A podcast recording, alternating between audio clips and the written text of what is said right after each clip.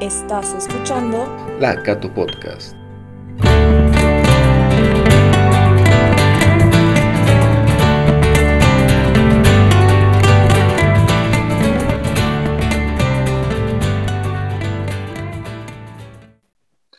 Comenzamos una vez más un episodio de La Cato Podcast. El día de hoy tenemos una invitada muy especial, con una trayectoria cuanto menos interesante, que tiene toda una vida de experiencias y de logros, no solo profesionales, sino también humanos.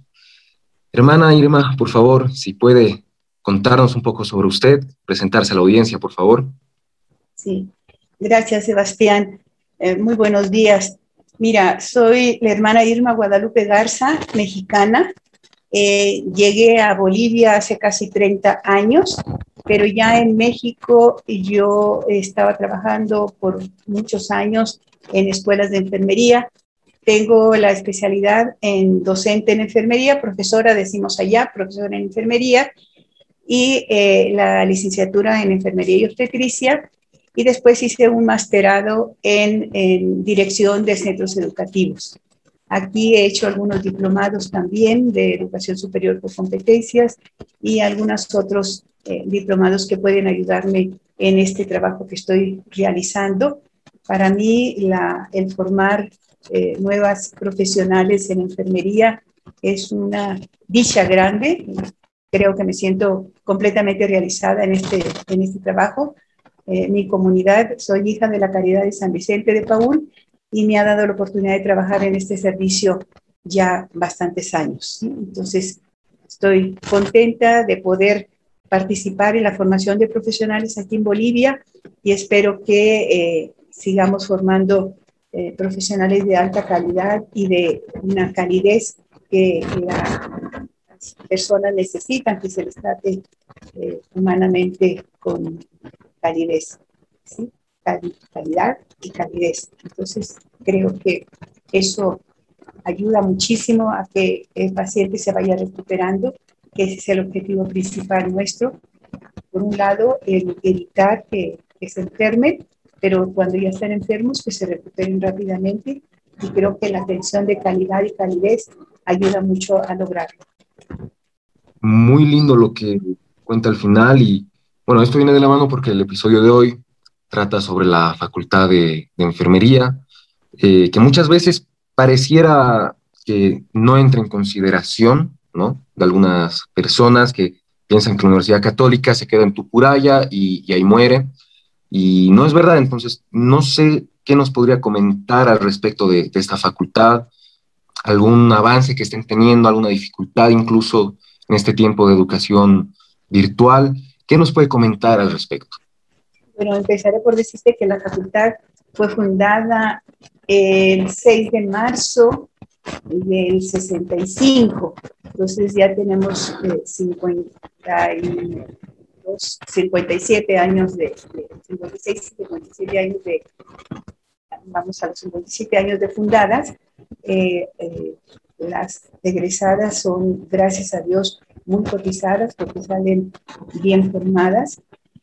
En cuanto a la pandemia, ahorita es una carrera que está eh, muy necesitada, o sea, más que la carrera, la sociedad necesita de esta carrera por el trabajo que se está realizando en la pandemia, pero es una carrera que siempre, siempre es necesaria, la atención al paciente, la atención a las personas eh, para que no se enfermen siempre es necesario. Para mí la carrera de enfermería es una carrera muy completa. Muchas veces, como decías, no es valorada. Eh, eh, quizás que se entiende que la CATO está en, en Tupuraya y nosotros estamos en, en Seton, estamos retirados, pero además la carrera de enfermería muchas veces no se valora porque piensan que es cualquier cosita y es una carrera que tiene eh, internacionalmente cuatro funciones muy importantes, que es la asistencia, la administración, la docencia y la investigación. A nivel internacional se manejan estas cuatro funciones específicas de enfermería. Y eh, creo que si se, eh, se conociera esto, la valorarían muchísimo más a la enfermera. Hay quien dice que un hospital eh, no puede funcionar sin enfermeras. El año pasado fue el año internacional de enfermería y creo que de, alguna manera en varios países reconocieron la labor de, de nuestra profesión, porque realmente es una profesión muy linda y muy completa. Sin duda alguna, estos, estos tiempos que han sido difíciles, que han salido de lo común, han resaltado la labor del, personal médico, no solo de los doctores, como usted bien lo dice, sino también de, los profesionales en, enfermería. Y eh, es posible incluso encontrar en la propia página de la Facultad de, Enfermería. es una profesión muy científica, con una proyección social y muy, muy dada al servicio, ¿no? Entonces, se entiende también, al ser parte de la Universidad Católica, se tiene una, una visión muy humanista, se, se enseñan muchos valores. Entonces, ¿cuál cree que sea la característica principal de quienes salen de la Facultad de Enfermería Elizabeth Seton frente a otras egresadas de otras universidades, de, de otros institutos? Es, no debemos de, de, de, compararnos porque no debe de ser, pero eh, sí se nota la diferencia y especialmente por los valores que se tratan de inculcarles a las estudiantes de aquí. Y también, eh, como mencionaba hace ratito, que su atención sea de calidad, pero también de calidez, que no pierdan este, este enfoque de tratar a las personas como una unidad eh, biopsicosocial y espiritual. Es importante eh, este, tomar a las personas como seres completos, como un ser integral. Sí, la atención tiene que ser integral y por supuesto nosotros enseñar o educar, formar a las, a las profesionales eh, integralmente, donde no se descuiden los valores también, para que siendo ellas personas con valores puedan proyectar esto en el servicio que prestan.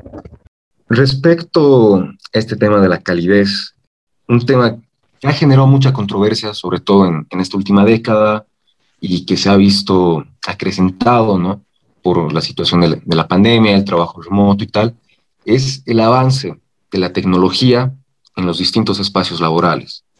Esto se está dando en cualquier rubro, eh, creo que ninguno se salva hasta ahora. Sin embargo, hay ciertas labores, ciertos trabajos que son reconocidos por ser vamos a llamarles trabajos conectivos, que hay que conectar con las personas. Uno de estos es justamente el trabajo de, ser enfermero, de ser enfermera. No sé si en, este caso se está preparando también a las, las estudiantes, a los estudiantes, para trabajar mano a mano con la tecnología, manteniendo estos valores que usted ya nos ha mencionado, que se busca impregnar, ¿no?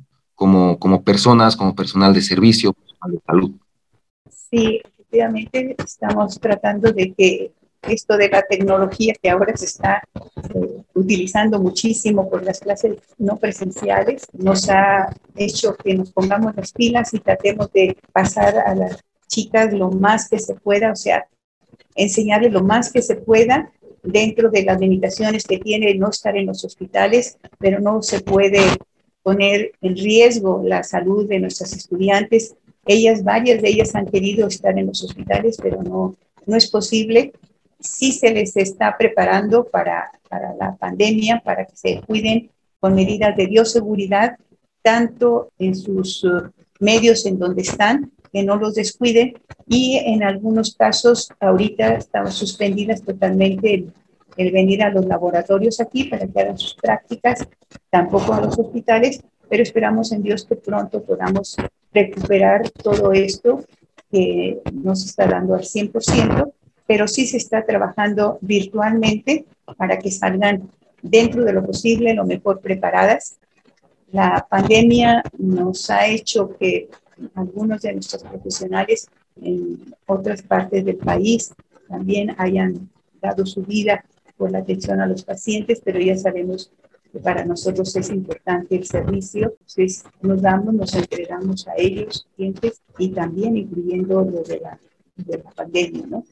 Pero se hace todo lo mejor que se puede, los docentes ponen toda su, su alma y corazón para dar las clases virtuales, tratando de que hagan los procedimientos dentro de, de, lo que se pueda en sus casas o las docentes algunas se trasladan a los laboratorios de aquí para poderles proyectar todo esto, tratando de que sea, salgan lo mejor posible, porque, a repetir, calidad de calidez, eso no se nos tiene que quitar de la cabeza. Se nota la diferencia, no podemos hablar la diferencia entre una y otra, pero se nota la diferencia a pesar de que muchas de nuestras egresadas son docentes y directoras en carreras de enfermería Esperamos lograr que, que no se pierda todo lo que queremos darles a los estudiantes, aunque sea virtual, pero que, que no se pierda la formación completa.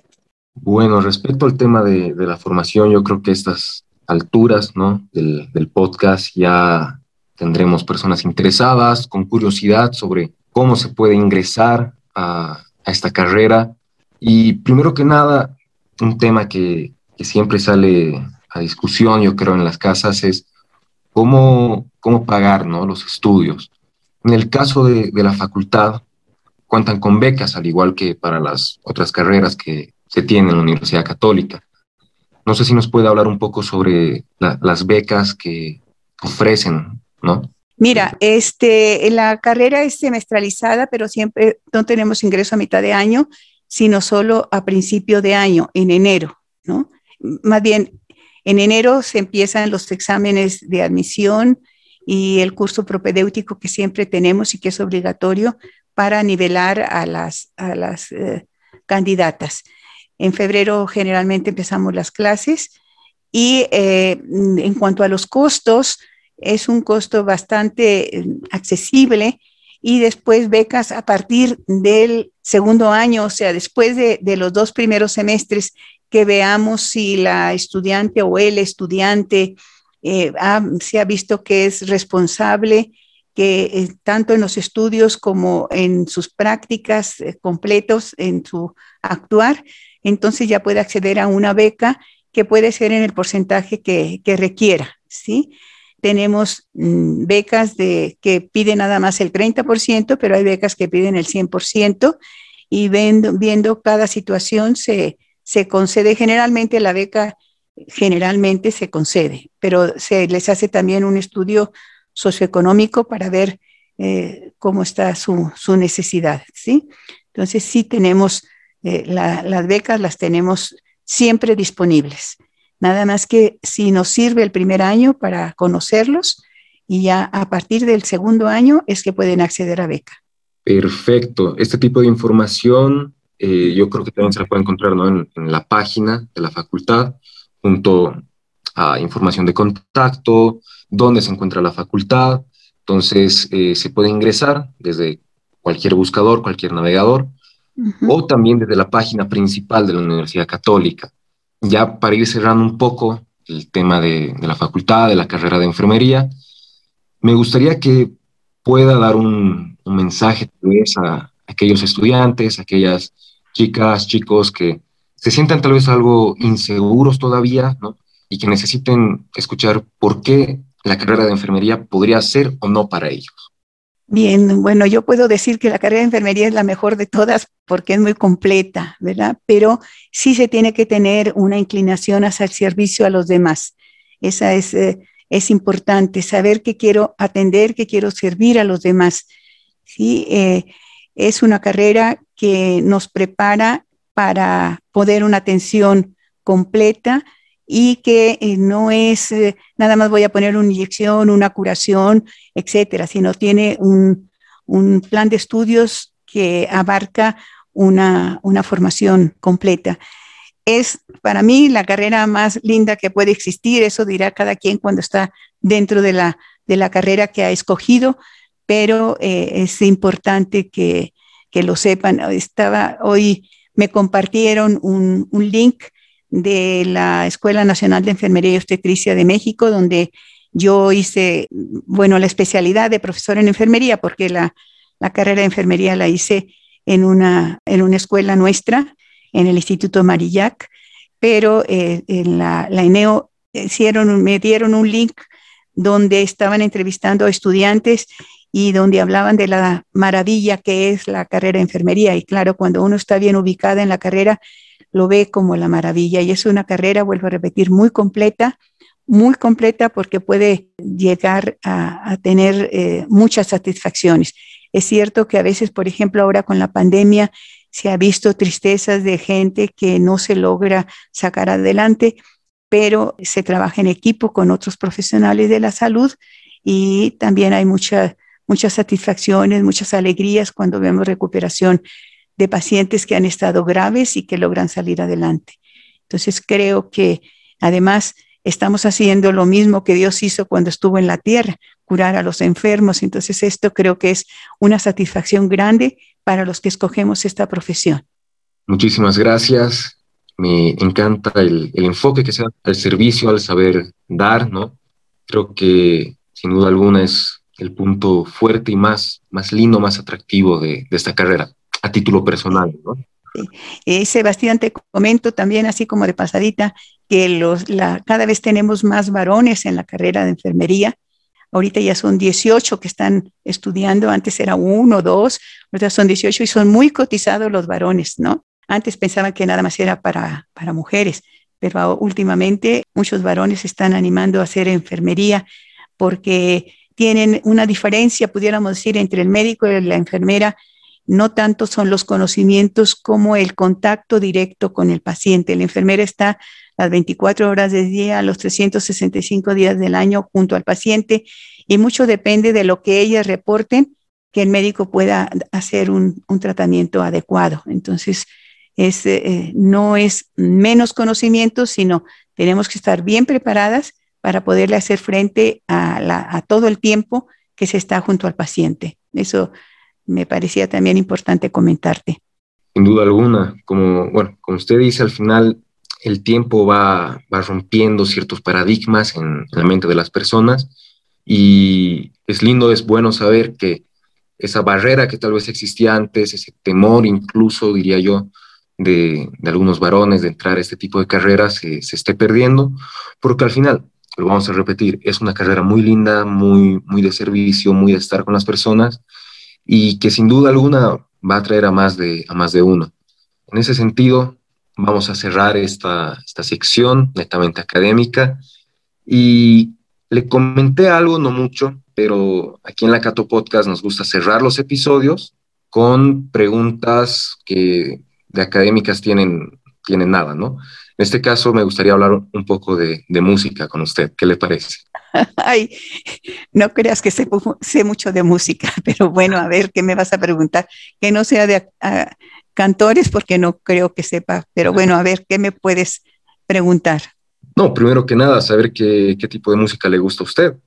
Ah, bueno, me gusta muchísimo la clásica, que donde puede uno tranquilamente estar escuchándola. De hecho, cuando estoy haciendo algún trabajo, pongo música que, que sea tranquila para poder trabajar más tranquilamente, ¿verdad?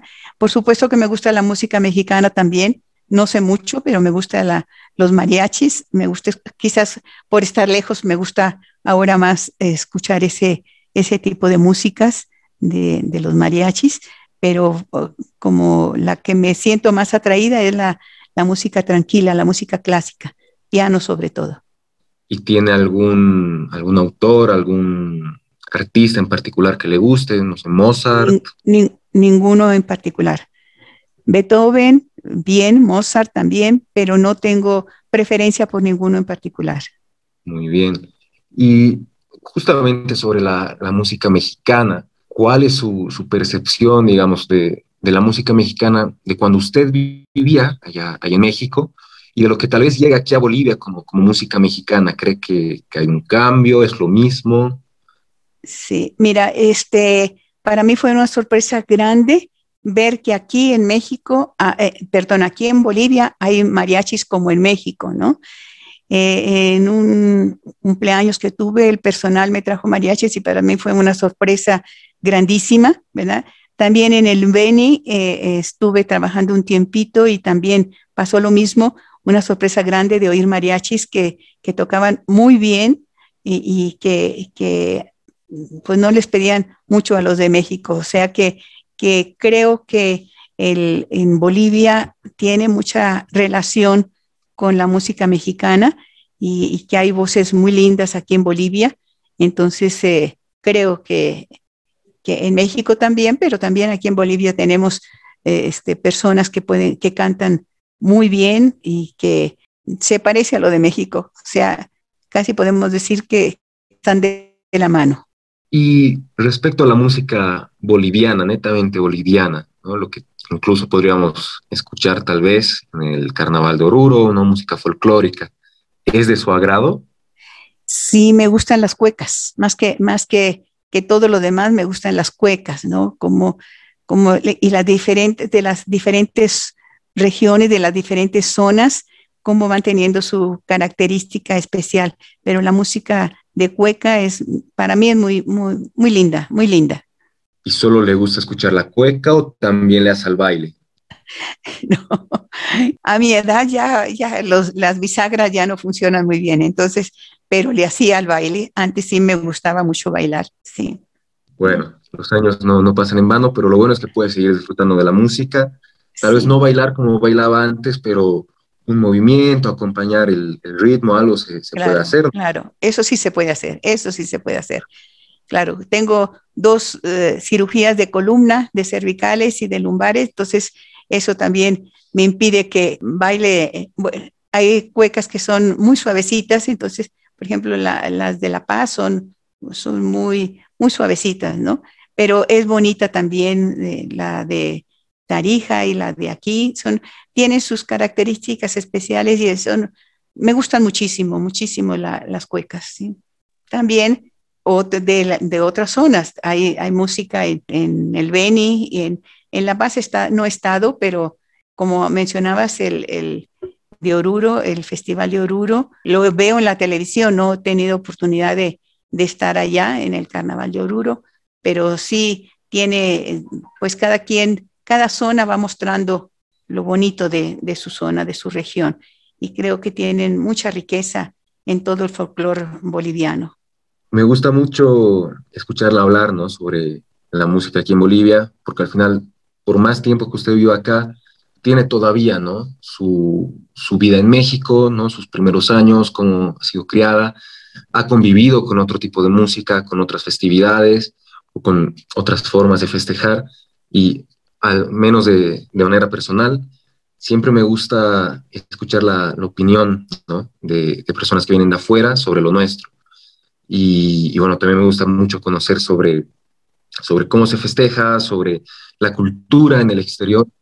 Pero ya vamos a ir cerrando el, el episodio y hasta ahora no hemos hecho algo que es muy típico en la Cato Podcast, que es poner una pregunta que tal vez la pueda complicar un poco, ¿no? Que, que lo obliga a pensar un, un, poquito más. Y en este caso me gustaría saber, me dijo que no, no le pregunte de, artistas, de nombres, pero no sé si me podría comentar dos, tres canciones un poco más modernas que tal vez le, le, le, gusten, que pasen por la radio y diga, ok, esta, esta canción está bien.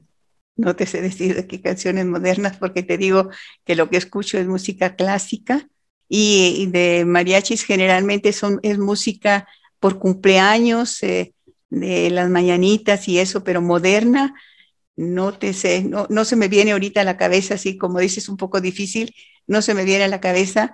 Y si acaso se escucha, no me gusta la de muchos ruidos y muchos gritos, eso no, no, no me gusta, ¿no?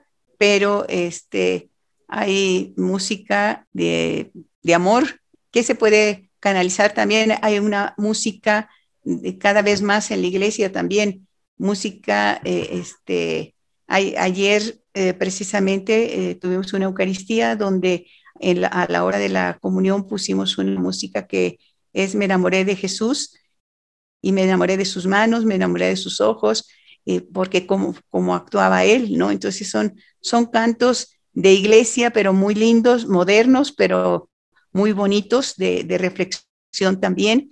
Entonces es lo que más, más manejo, yo pudiéramos decir, es música que se utiliza en, en, las Eucaristías o en los encuentros, entonces es eh, de música actual así de qué es lo que se oye ahora, no te puedo decir nada porque no tengo mucho tiempo para, para escuchar ese tipo de música, entonces es, es, difícil que pueda que puedo opinar de lo que no sé. Está bien, no, no se preocupe. Es una respuesta válida. Y con eso estaríamos terminando el episodio de hoy. Le quiero agradecer el tiempo, la, la paciencia también. Aquí hemos tenido un par de problemas para comenzar, pero se ha solucionado. Recordar a, a nuestra querida audiencia que todo lo estamos haciendo de manera virtual, velando siempre por, por la salud de, de, nuestros invitados, por nuestra salud. Manténganse también con una sana distancia. Se sabe que los casos están bajando, pero no hay que confiarse, ¿no? Todo por hoy por, por mi parte, agradecerles. Y hermana, es una costumbre aquí en, el podcast que los invitados tengan la, la, última palabra, así que otra vez le agradezco un montón y dejo que se despida. Muchísimas gracias, Sebastián. Muchísimas gracias también a la a Cato que hace este tipo de entrevistas y que ojalá que haya um, jóvenes que se interesen por la carrera de enfermería. Los esperamos con los brazos abiertos es eh, una carrera, vuelvo a repetir, muy linda y también el estar estudiando en la Cato es también una, una ventaja grande, ¿verdad? Todos, es una comunidad que nos queremos todos cuando nos mm, tenemos reuniones de los tres campus que hay, que es el Ramón Rivero, nosotros y, y, y, eh, en Tupuraya, o sea, Seton y Tupuraya, nos queremos como una gran familia, es, muy lindo esto y también aprovecho para invitarlos a los cursos de posgrado que estamos teniendo. Ahorita estamos con una maestría que ya, ya eh, tenemos un mes con, con esta maestría de enfermería médico-quirúrgica. Tenemos otra maestría en, en, en uh, la gerencia en enfermería y eh, cursos que estamos de capacitación continua que estamos ofertando constantemente para que estén al pendiente eh, los, generalmente los socializamos en el Face, en la, en la página del Face, para que eh, si tienen interés en esta carrera, eh, aquí los esperamos. Muchísimas gracias, Sebastián. Saludos a tu papá, que también es una persona muy valiosa, y seguimos en contacto, ¿sí? Gracias a todos.